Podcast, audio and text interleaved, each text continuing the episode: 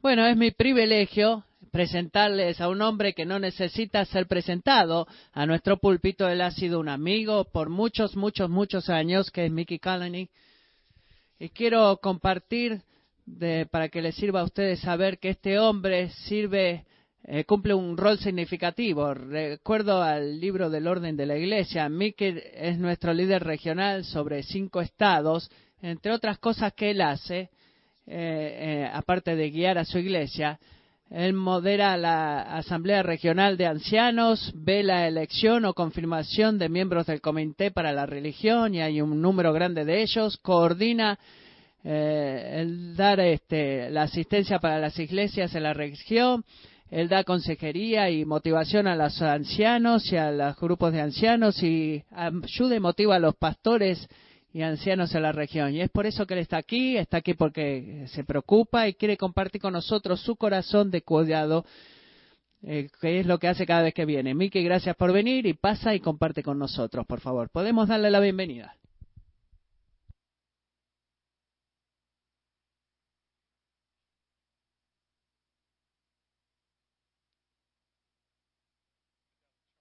Fidel y muchas gracias por todo lo que están haciendo y que Dios los bendiga también en la obra que Dios les ha dado para hacer. Ustedes están sembrando en estos niños y en, este, en Bolivia y por la gracia de Dios ustedes y estos niños eh, van a hacer cosas grandes. Así que gracias, gracias, gracias. Es eh, siempre un privilegio estar aquí con ustedes eh, los domingos y he tenido un fin de semana ocupado. Ayer pude unirme con Gene Emerson y tener la oportunidad de hablar con él y orar junto a él. Y quiero darles un um, breve reporte que encuentro a Jim siendo un hombre que eh, está tratando duramente de comprender a Dios en medio de esta situación y tener su propia alma a prueba en, medio de esta situación y él necesita sus oraciones, necesita sus oraciones en esto, iglesia. Así que quiero apelar a ustedes, sé que ustedes han estado haciendo, pero quiero apelar a ustedes de vuelta que continúen orando por él y continuando orando por Liz. También he tenido el privilegio anoche de cenar con Cris y María y materializa y qué gozo ha sido eso. Uno de mis tristezas es que este mes en particular no pude estar aquí cuando Chris fue nombrado anciano en esta iglesia, o ordenado anciano, perdón. Eh, lo he sabido y respetado a Chris, conocido y respetado a Chris eh, desde hace muchos años. ¿Cuántos años atrás? Ni siquiera vos te acordás. Bueno, eso, eso me congela. Si tú no te puedes acordar, bueno, yo tampoco lo puedo hacer, pero eh, el verlo venir acá a esta iglesia y que ser parte de los ancianos acá y anticipar ese tiempo cuando él se iba a unir como anciano de este grupo es un verdadero gozo. Y ustedes saben porque lo he repetido los ancianos son verdaderamente regalos para la iglesia son expresión de la gracia de Dios a la iglesia. Jesucristo ha dado dones a los hombres y esos dones de entre los dones son los pastores los maestros los ancianos en la iglesia local Así que espero que no solamente estén felices por Chris, pero yo estoy feliz por él, pero también me regocijo con ustedes como iglesia, porque él es simplemente una expresión del amor de Jesucristo por, y el deseo de construir, eh, edificar esta iglesia local. Y qué gozo ha sido para el poder experimentar cómo estos hombres, Matthew y Chris, y sé que también Josh, creo que Josh está en Charlotte desde esta mañana, eh, con su familia, si estoy en lo correcto, pero como Matthew y Chris y Josh son verdaderamente, están trabajando juntos como equipo. Eh, un grupo de ancianos es un equipo, un, grupo de ancianos es un equipo que trabaja juntos para efectivamente servir a la iglesia y estos hombres tienen diferentes dones, diferentes áreas de experiencia, pero es increíble ver y cenar con ellos, escucharlos hablar y hacer preguntas y simplemente ver qué equipo que son y el amor por ustedes y el afecto por ustedes y los deseos de trabajar juntos como equipo para servirles eh, como iglesia. Así que eh, continúo asombrándome de lo que Dios está haciendo aquí entre estos hombres y entre usted, esta iglesia. Es un genuino privilegio estar aquí con ustedes en esta mañana. Así que pueden por favor abrir sus Biblias en Marcos capítulo de 15. Él me pidió que me una a ustedes en esta serie de Marcos que es algo que he estado muy feliz de hacer porque amo predicar de los evangelios. Marcos capítulo 16.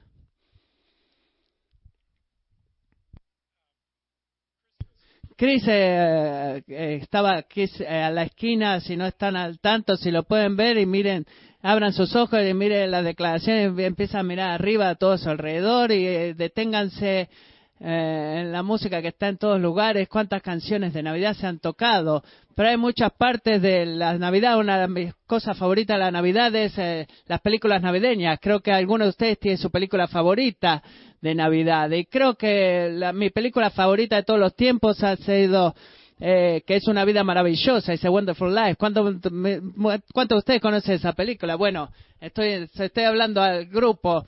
Ustedes conocen la, historia básica de la película que Jimmy Stewart está ahí hablando y se le aparece un ángel. ¿Y qué hubiera sucedido si él nunca hubiera nacido? Es la pregunta. ¿Qué, ¿Cómo se hubiera sido el mundo si él nunca hubiera nacido. Y va a través de todas esas experiencias de que no hubiera habido eh, ahorros ni créditos porque él no estaba ahí. George no estaba ahí para ahorrar. Mr. Garber fue a la cárcel por haber eh, envenenado a un pobre niño como el farmacéutico y su hermano se ahogó en el lago cuando estaban eh, esquiando y el resultado de eso toda la otra gente entró en una guerra eh, para matar esta ballena y su esposa hubiera hecho, no, no se hubiera quedado soltera, no hubiera, Susu, ni Pig, ni Jimmy nunca hubieran nacido.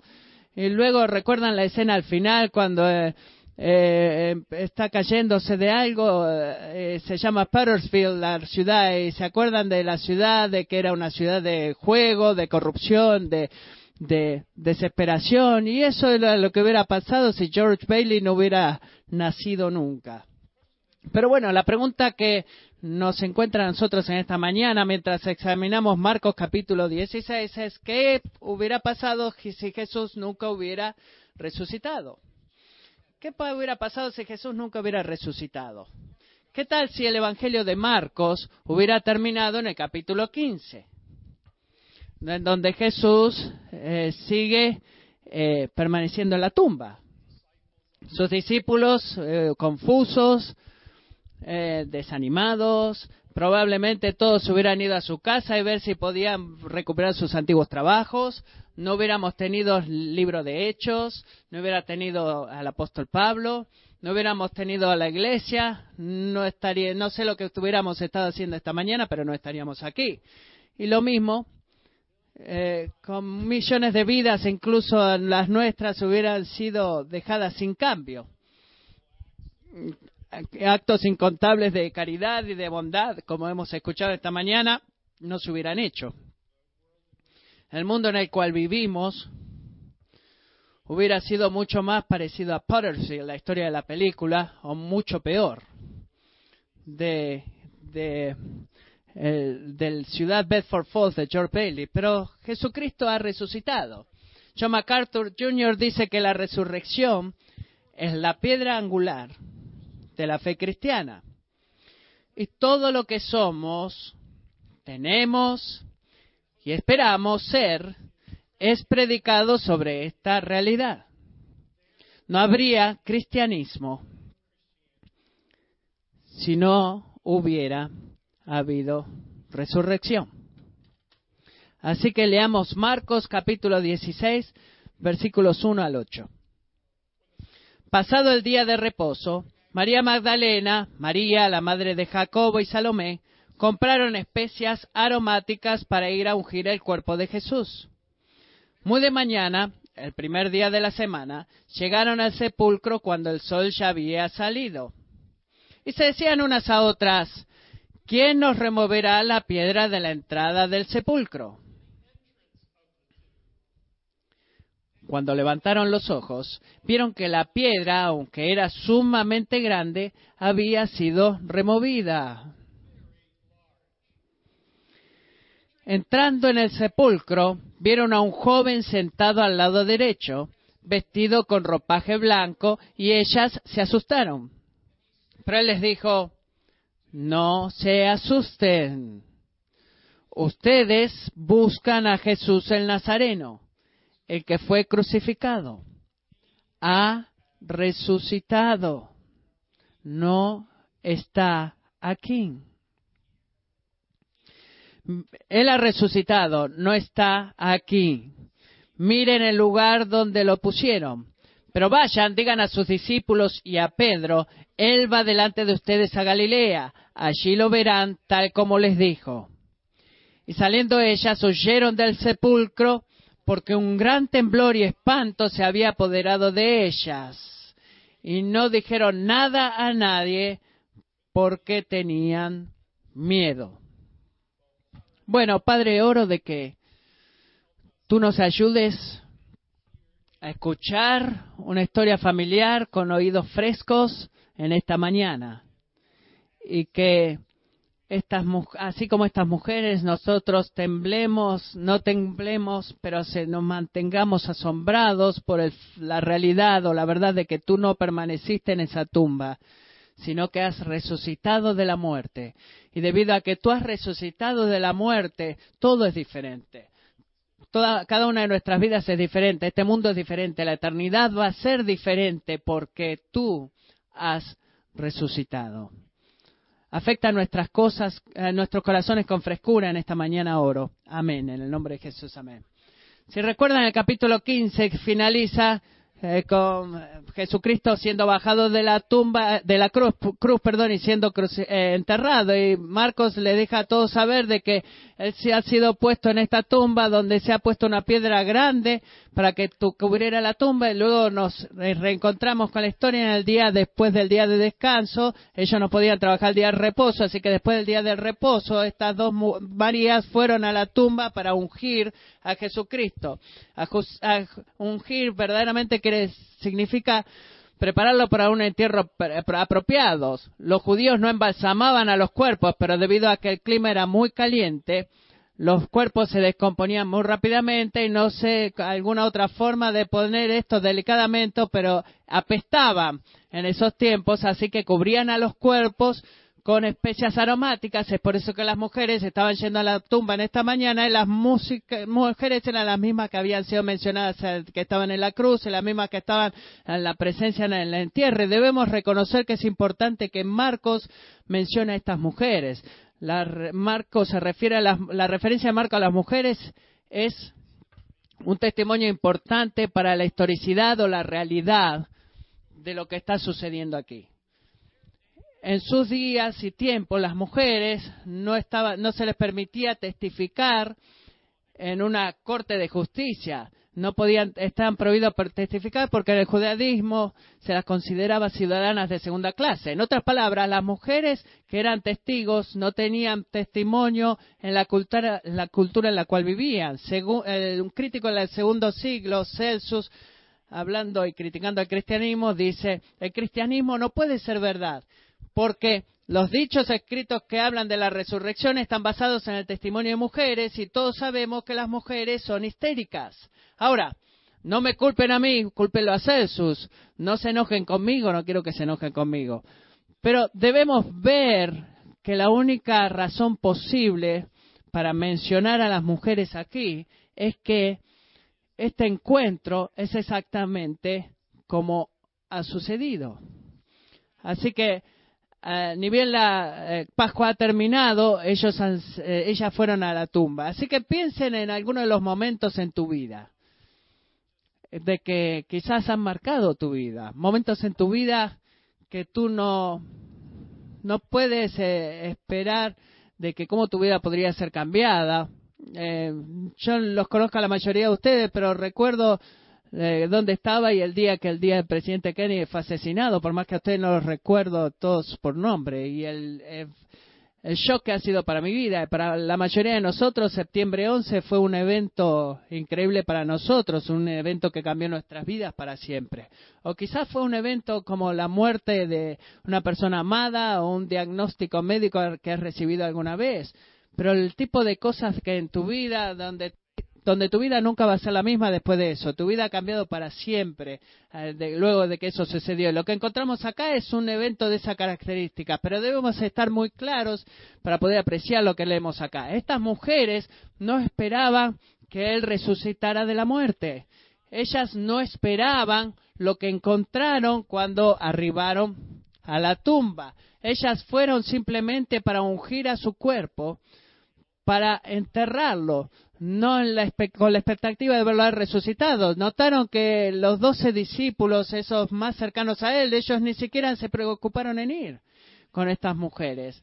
Ellos no tenían esperanza de en esto para nada, así que no es como que los discípulos decidieron, bueno, vamos a pararnos delante de la tumba, vamos a traer nuestras sillas, vamos a traer nuestras eh, heladeras con las sodas y vamos a esperar hasta que Jesucristo resucite la muerte. No, eso no estaba sucediendo. Ninguno esperaba de que esto sucediera, así que cuando llegaron ahí se llevaron la primera sorpresa y esta fue de que la piedra, como Marcos se toma el tiempo para mencionar, que era muy grande, había sido movida de la puerta de la tumba donde Jesús había sido puesto.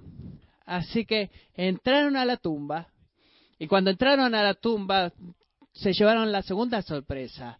Vieron sentado ahí a este joven hombre, probablemente un ángel, vestido en esta túnica blanca. Y entonces quizás se pueden imaginar la sorpresa de las mujeres, como diciendo, bueno, ¿quién es, ¿quién es este tipo que sentado en la tumba de Jesús? Nunca lo hemos visto antes, pero ¿qué está haciendo él aquí?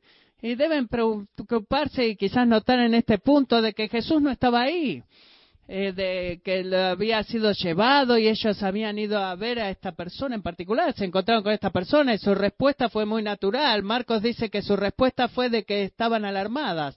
En efecto, literalmente la palabra es de que ellas estaban pasmadas, no tenían explicación por lo que estaba sucediendo, no tenían ningún tipo de explicación por lo que estaban viendo, no tenían explicación por, por este joven hombre, no sabían lo que pensar.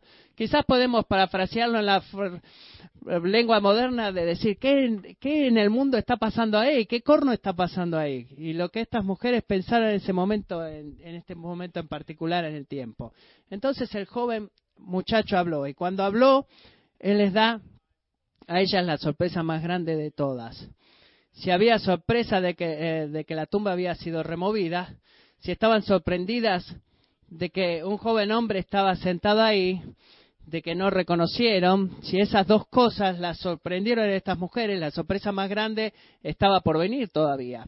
Porque este joven hombre, mirándolas a ella, quizás dijo las tres palabras más eh, increíbles alguna vez habladas en la historia de la lengua humana. Piensen en todas las palabras que han sido habladas, eh, simplemente en tu propia vida. Y venimos a lo que creo que son las tres más grandes palabras que alguna vez se hayan hablado en la historia del mundo. Y estas palabras son simplemente estas. Él ha resucitado. Él ha resucitado. Ahora, es tan interesante, así como eh, Marcos cuenta la historia de la crucifixión. Si no leen cuidadosamente, ustedes este, se pierden completamente la historia de la crucifixión y todo lo que él dice en el acto de la crucifixión. 15:24 dice, y lo crucificaron el encuentro es este es simple, es una palabra simple que se dice, pero eh, la palabra que se dijo está tan llena de significado para cada uno de nosotros y vamos a tomarnos tiempo para, analizarlo después y poder desempacar este mensaje. Así que este hombre llama la atención de estas mujeres y, por la verdad de que Jesús se ha ido y estaban tan sorprendidas de ver a este joven hombre, como les dije, y, y querían saber dónde Jesús había ido, pero también es importante de que ellas estaban seguras de que no él no estaba ahí.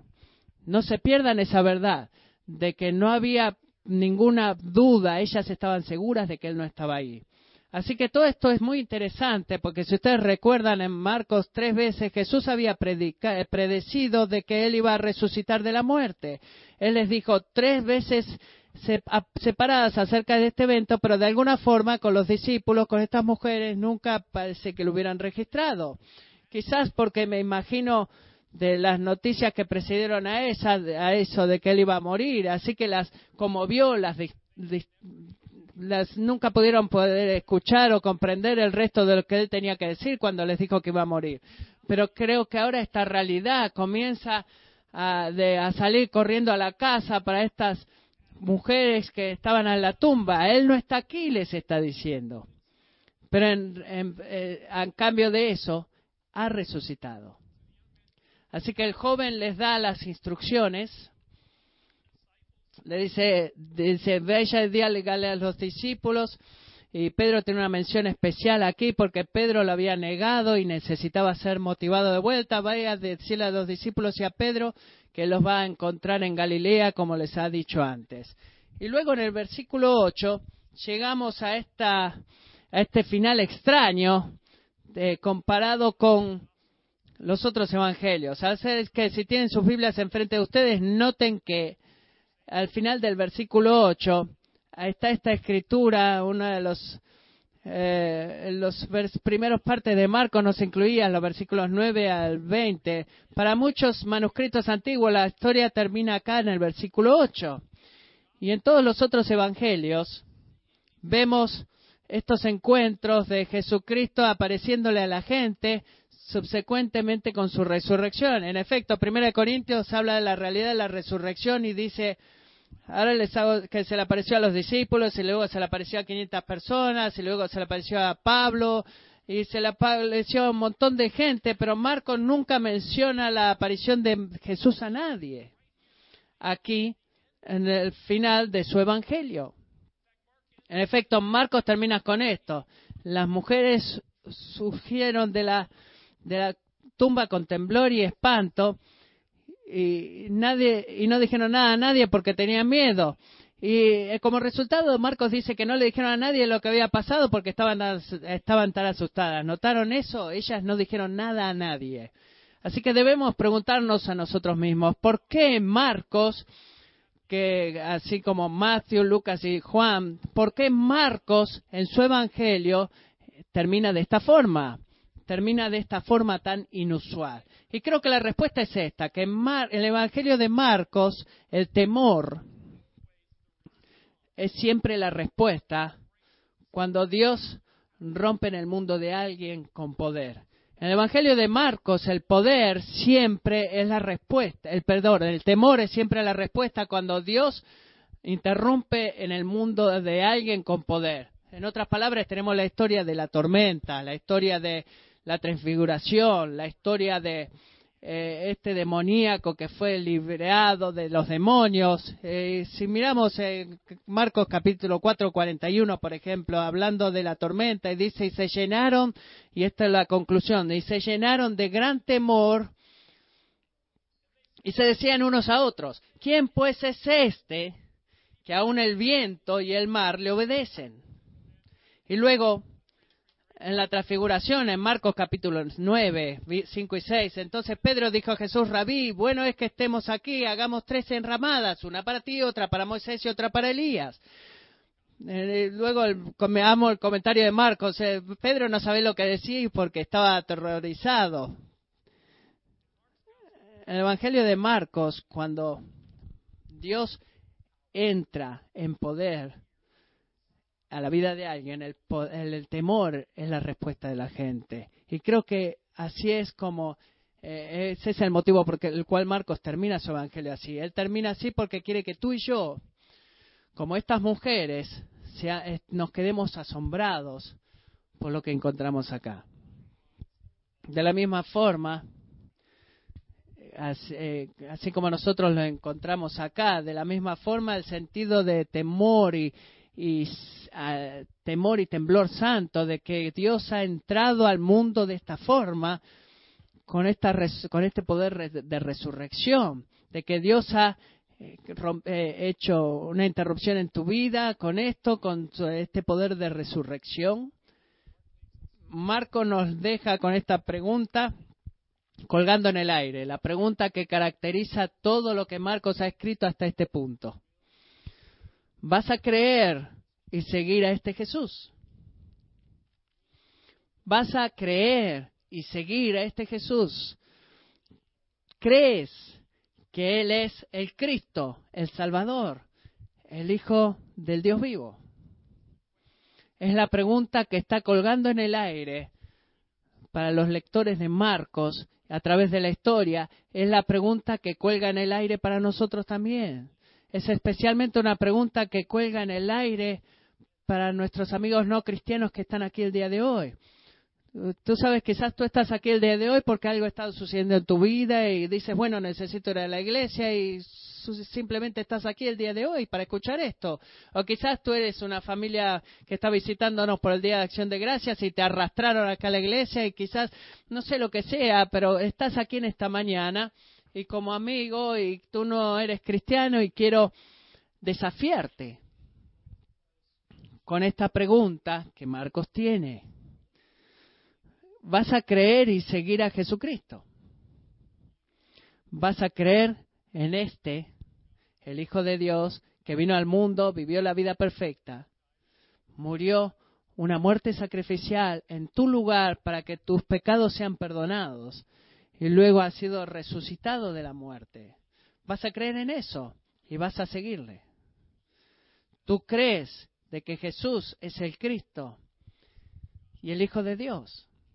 Te urjo a considerarlo y que dejes que esa pregunta resuene en tu corazón y en tu mente hasta que llegues al momento en que puedas decir, creo, de que Él es en verdad quien dijo ser, porque por la verdad de que Él ha resucitado de la muerte. Pero para el resto de nosotros, responder esa pregunta que hemos tenido en algún punto de nuestra vida, ¿creerías y seguirías? Porque hemos ya avanzado esa pregunta, bueno, eh, tiene un significado que cambia nuestras vidas, cambia la vida de cada uno de nosotros en la historia que acabamos de leer hoy. Hay significado que cambia la vida, como ya acabo de decir, estas tres palabras más importantes que alguna vez se han hablado en la, en la lengua humana. Él ha resucitado. Michael Green dice que la resurrección de Jesús nunca ha tenido la intención de ser un tema de discusión académica. Ha tenido las implicaciones más prácticas de que alguna vez no se deben considerar parte de ella. La, resurrección nunca debe considerarse de estas implicaciones prácticas, aparte de estas implicaciones prácticas. La resurrección de Jesucristo, la verdad de que ha resucitado, la razón por la cual puedo decir de que son las tres palabras más importantes alguna vez habladas, prueba y saca a la luz las dos contenciones más importantes de Marcos desde el principio del Evangelio de Marcos. Si pueden recordar a Marcos capítulo 1, versículo 1, el principio del Evangelio de, Jesucristo, Cristo quiere decir el Mesías o el ungido o el Salvador, aquel que ha venido a salvarnos de nuestros pecados. El principio del Evangelio de Jesucristo, el Hijo, el Mesías, Hijo de Dios. Marcos te da al final al mismo principio del primer versículo de este Evangelio. Él alerta a sus lectores eh, diciéndoles, quiero contarles del Evangelio, la buena noticia del Salvador, del Mesías. Su nombre es Jesús. Él no es solamente un Salvador, sino que Él es el Hijo de Dios. Y cuando llegamos al final, escuchamos de que Él ha resucitado como última prueba de estas verdades, de que es una, un cambio de vida para nosotros y es un cambio de vida de varias formas. La primera es que, que nos da garantía de que Jesús es verdaderamente Dios el Hijo. La resurrección nos da a nosotros la, seguridad o la garantía de que Jesús es verdaderamente Dios, el Hijo. La pregunta crítica en el Evangelio de Marcos, y en efecto la pregunta crítica en cada Evangelio es esta, ¿de quién es este? Recuerdan los Evangelios en varios lugares donde Jesús está sentado con sus discípulos y dice, ¿quién dice la gente que soy yo? Esa pregunta era importante porque esa era la pregunta que sostiene a todos los evangelios, es la pregunta que sostiene el Evangelio de Marcos también. ¿Quién es este? Y como dice Marcos, da la respuesta justo en el principio y luego procede a probar su punto a través de todo el Evangelio que escribió. Bueno, él nos enseña con autoridad, no como nuestros maestros. Él es diferente. Cuando abre su boca y habla, hay una autoridad en las palabras que dice, que las cosas que dice. Hay una resonancia en el corazón de los hombres y mujeres debido a las cosas que él dice. En un lugar en el Evangelio, no me acuerdo en dónde es, pero dice, nunca nadie ha hablado así. Él enseña con autoridad. Él sana a los enfermos. Sana, sana a todos los enfermos. nadie se va sin ser sanado cuando vienen a Jesús. Él sana, los sana a todos. Él expulsa demonios. El eh, imperio maligno de Satanás, aquel que quiere matar, destruir, robar y, dañar. Cuando ese imperio eh, se encuentra con este hombre, Jesús, ese imperio es expulsado y expulsado. Él expulsa demonios y luego incluso controla la naturaleza. Esa horrible tormenta que está sucediendo y él simplemente habla y dice detente y se detiene. La tormenta se terminó, la tormenta se acabó. Él camina sobre el agua. Piensa en eso. Él está en completo control, no solamente de la enfermedad y de los demonios, sino que está en completo control de la naturaleza. Pero la prueba final y esencial que Marcos nos da hacia la pregunta de quién es este, la, seguridad final que Marcos nos da de quién es este, es la resurrección de Jesucristo, que es eh, y la verdad de que resucitó. Y en el juicio de Jesús, en el Marcos 14, 61 al 64, leemos esto, de que él se quedó callado eh, eh, y el sumo sacerdote pregunta, ¿eres tú el Cristo, el Hijo del bendito? Es la pregunta del Evangelio, ¿verdad? ¿Quién es este? Así que le preguntan directamente, ¿eres tú el Cristo, el Hijo del bendito? Y Jesús le contestó que yo soy. Yo soy es exactamente quién soy yo. Tú lo has dicho correctamente. Y luego dice, y verán al Hijo del Hombre sentado a la diestra del poder y viniendo con las nubes del cielo. Entonces el sumo sacerdote, rasgando su ropa, dijo, ¿qué necesidad tenemos de más testigos? Han oído la blasfemia, ¿qué les parece? Y todos lo condenaron diciendo que era digno de muerte. En otras palabras, la razón por la cual fue, él fue crucificado es por clamar ser quien él verdaderamente era, el Hijo de Dios, el Hijo del bendito. Y luego eh, él dice de Daniel y habla de la verdad de que va a haber un tiempo en el cual ustedes van a venir verme sentado a la diestra del Padre. Es interesante ver este pasaje de que todo a través de la resurrección, de que él va y les dice a todos, bueno, sí, es exactamente quién soy yo y voy a reinar como el Hijo del Hombre eh, que todos los reinos de este mundo se van a se me van a entregar. Y cuando escucharon esto dijeron bueno eso es absolutamente blasfemia. No hay hombre que pueda clamar quien tú clamas ser quien eres. Así que lo condenaron a muerte. Ahora notaron aquí que de que no había segundos pensamientos. Cuando Jesús escucha eh, como resultado de, de lo que él había dicho que iba a ser puesto a morir Jesús no dijo bueno bueno, quizás estuve exagerando un poquito, bueno, después de todo, todos somos hijos de Dios, y bueno, muchachos, eh, él no dice eso, porque aquí en todo otro lugar del hospital, él puso su, eh, del Evangelio, perdón, él vivió su vida de acuerdo a esta realidad, la realidad de quién él es. Y hermanos, hermanas, él nos pide a nosotros que enfoquemos nuestras vidas en esa realidad también eh, de que él es el Hijo de Dios. Si Él nos pide que podamos nuestra realidad en esa, realidad tan grande, debemos hacernos esta pregunta. ¿Cómo podemos asegurarnos? Jesús dice, no, eh, eh, debes estar seguro porque no solamente voy a morir, sino que voy a resucitar de la muerte. La muerte no, no me va a poder detener. Bibi Warfield dice, un teólogo, Cristo mismo para crédito de los hombres, deliberadamente apostó todas sus afirmaciones en su resurrección. Voy a decir esto de vuelta. Cristo mismo, para crédito de los hombres, deliberadamente apostó todas sus afirmaciones en su resurrección. Cuando se le preguntó por señal, señaló a este signo como su credencial única y suficiente. Él solamente necesitaba una sola credencial para suficientemente responder a la pregunta ¿quién es este?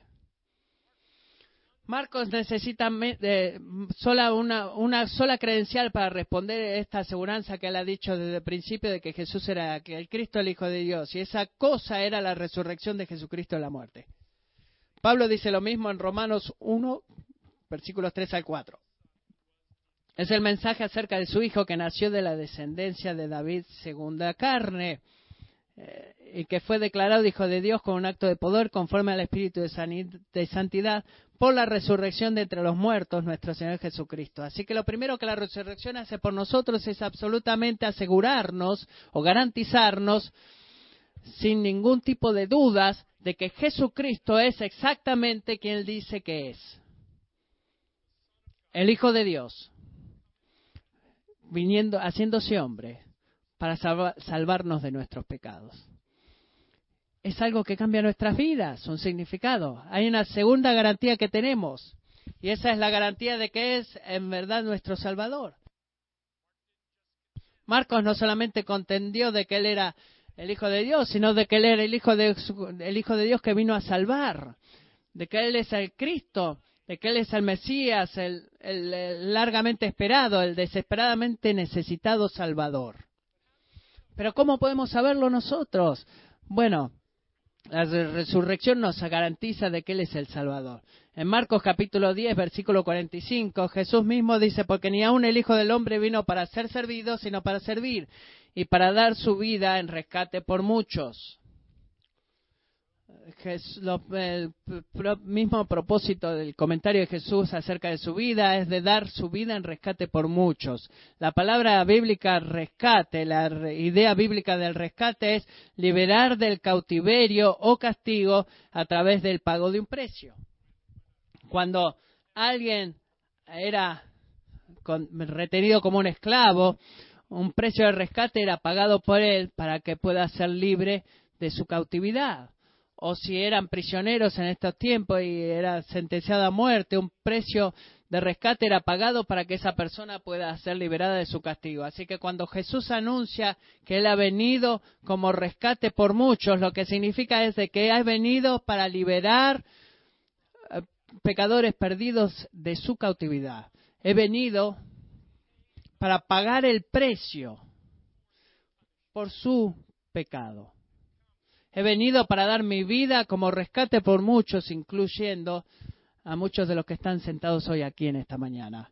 La escritura nos revela de que esa libertad que tenemos como resultado de su pago de redentor fue eh, la, paga de, la libertad de la, de la, pena del pecado, libertad del poder del pecado y libertad eventualmente la presencia del pecado en nuestras vidas. Antes que nada, este precio de rescate nos ha salvado de la pena del pecado. En Marcos capítulo 15, Marcos enfatiza la idea de separación debido al pecado. Que una de las cosas que nuestra, nuestro pecado hace es separarnos de Dios. Éramos su enemigo, no estábamos en paz con Él, estábamos separados. Y esa separación es resaltada por el clamor de Jesús en la, de Cristo en la cruz. Dios mío, Dios mío, ¿por qué me has desamparado? ¿Por qué he sido separado de ti? Y la respuesta es simplemente esta, debido porque estaba colgado en la cruz cuando él estaba colgado en la cruz. Él estaba pagando el precio de rescate para liberarnos de nuestro castigo, liberarnos de nuestra propia separación de Dios. Pero la pregunta es esta, ¿cómo sabemos de que esta separación ha sido rota? ¿Cómo podemos ver de que eh, esta muerte ha sido efectiva? ¿Cómo sabemos que el precio del rescate fue aceptado? Y la respuesta es simplemente es porque es que Jesucristo resucitó de la muerte. Pablo escribe en Corintios 15, 1 Corintios 15, 17, si Cristo no ha resucitado, la fe de ustedes es falsa y todavía están en sus pecados.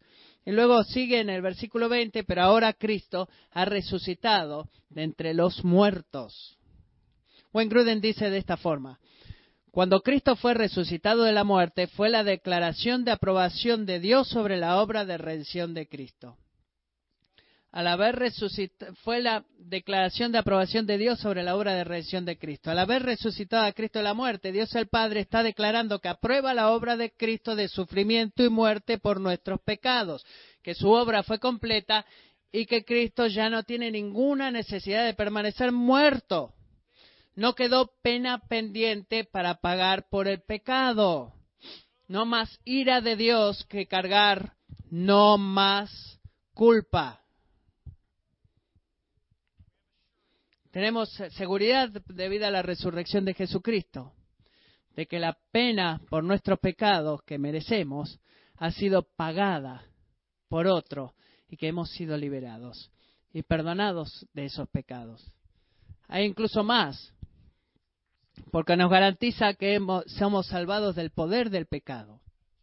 Jesús llama a sus discípulos a una vida radical, ¿verdad? Niégate a ti mismo. Toma tu cruz, tu cruz, perdón, y sígueme.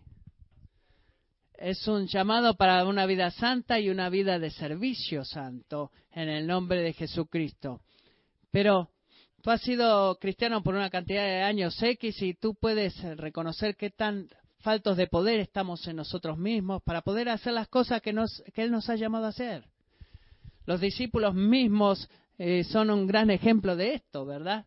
Expresando eh, una devoción este, eh, a Jesús que no es incondicional y cuando las cosas se ponían difíciles ellos salían corriendo en los momentos de más necesidad. La Biblia nos cuenta una y otra vez de cómo este, estamos faltos de ese poder.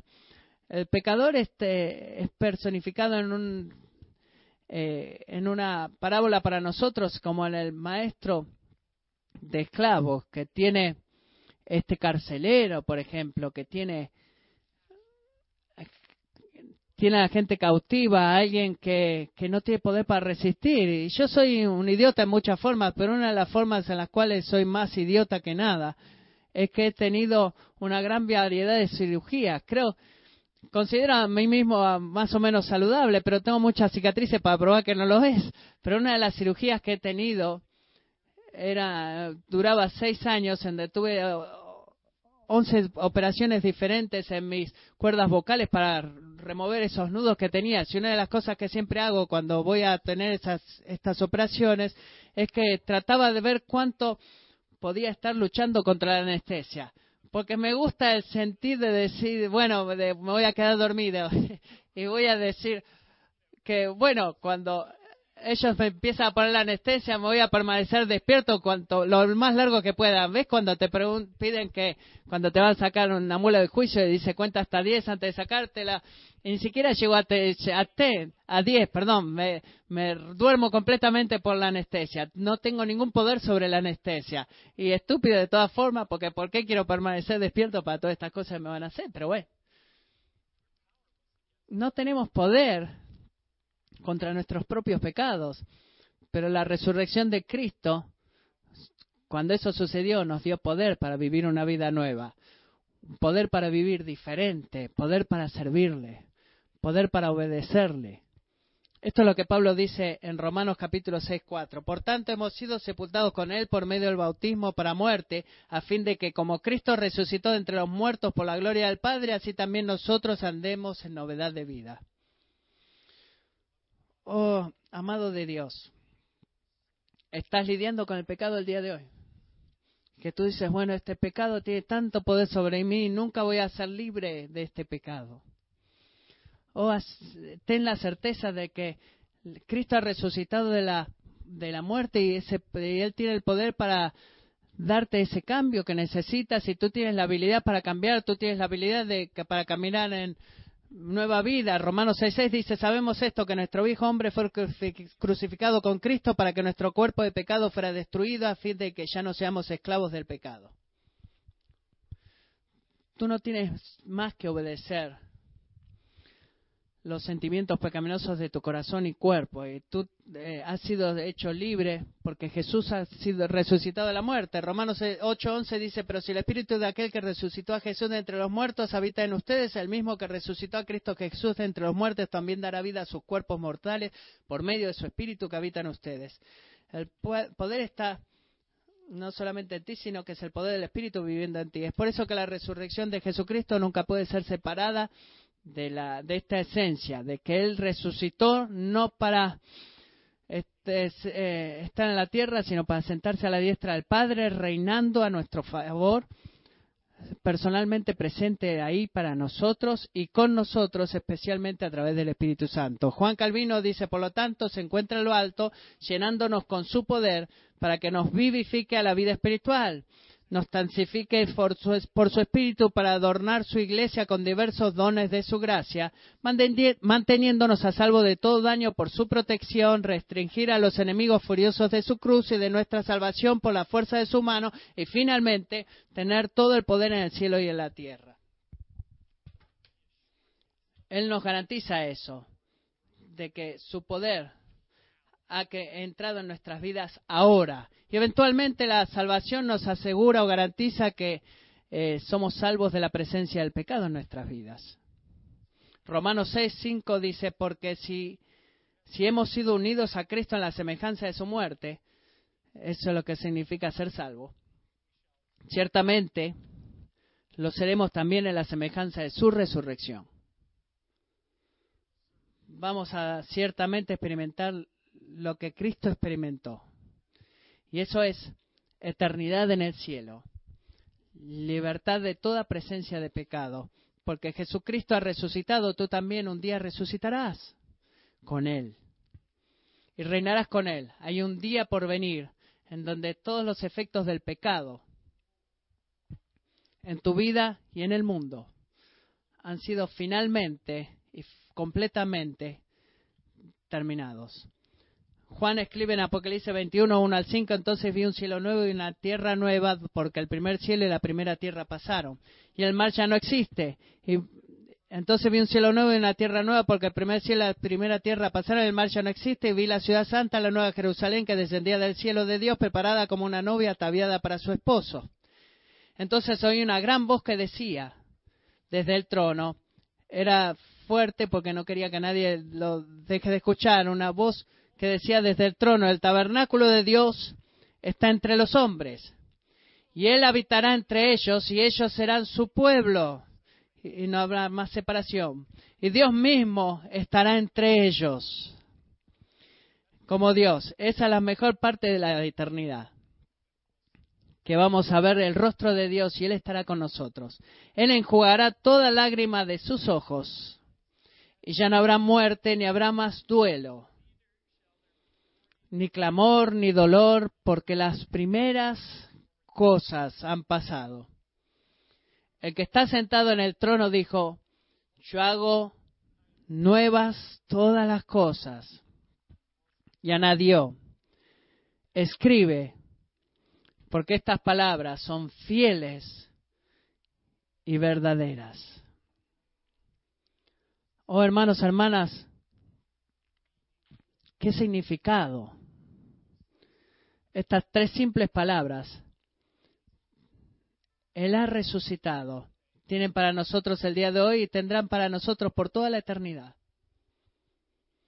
Significa que podemos estar seguros de que Jesucristo es en realidad quien clama ser el mismísimo Hijo de Dios, que vino a salvarnos de la, de la pena y el poder y la presencia del pecado para nuestro gran gozo y para su gloria. Amén.